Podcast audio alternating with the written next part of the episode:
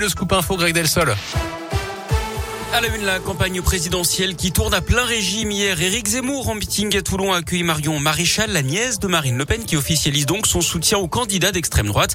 Autre meeting chez nous dans la région, cette fois-ci à Lyon. Jean-Luc Mélenchon était dans le quartier de la Croix-Rousse. Devant 15 000 personnes selon l'organisation, le candidat de la France Insoumise a consacré une grande partie de son discours à la guerre en Ukraine.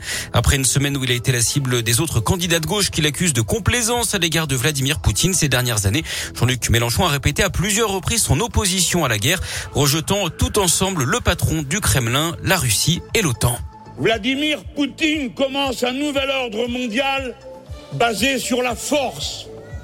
J'avais refusé la guerre du Golfe et j'ai voté contre, y compris un président que j'aimais, parce que je ne voulais pas du nouvel ordre mondial annoncé par M. Bush à cette occasion, qui était un ordre mondial fondé sur la brutalité, la violence et l'invasion.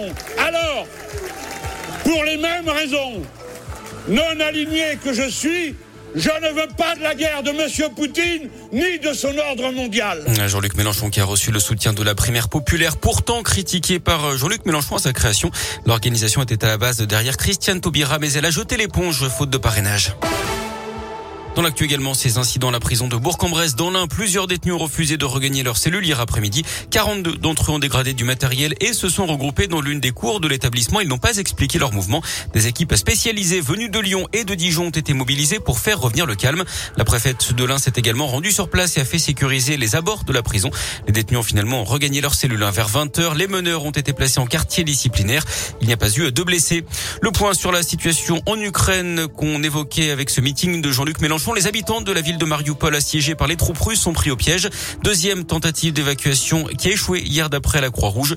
Les soldats russes qui se préparent à bombarder Odessa, le principal port d'Ukraine.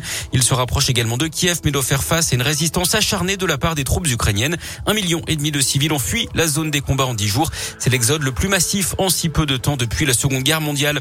Hier, Emmanuel Macron a de nouveau pu s'entretenir au téléphone avec Vladimir Poutine. 1h45 d'échanges entre les deux chefs d'État. Ils ont notamment abordé la question des centrales Poutine aurait assuré qu'il n'était pas dans son intention d'attaquer les centrales ukrainiennes, notamment Tchernobyl. Il a également dit qu'il était déterminé à atteindre ses objectifs, soit par la négociation, soit par la guerre. Vladimir Poutine affirme enfin ne pas prendre les civils pour cible alors que les États-Unis examinent des informations jugées très crédibles sur de possibles crimes de guerre de la part des Russes. Du sport du foot avec la 27e journée de Ligue 1. Bonne opération de la 16 victorieux de Metz 1-0. Hier, le Clermont Foot a été balayé par Lille 4-0. Vendredi, l'OL avait largement dominé Lorient 4-1. Au classement, les, les Lyonnais sont 9e. Clermont 15e et Saint-Etienne sort de la zone de relégation et pointe à la 17e place.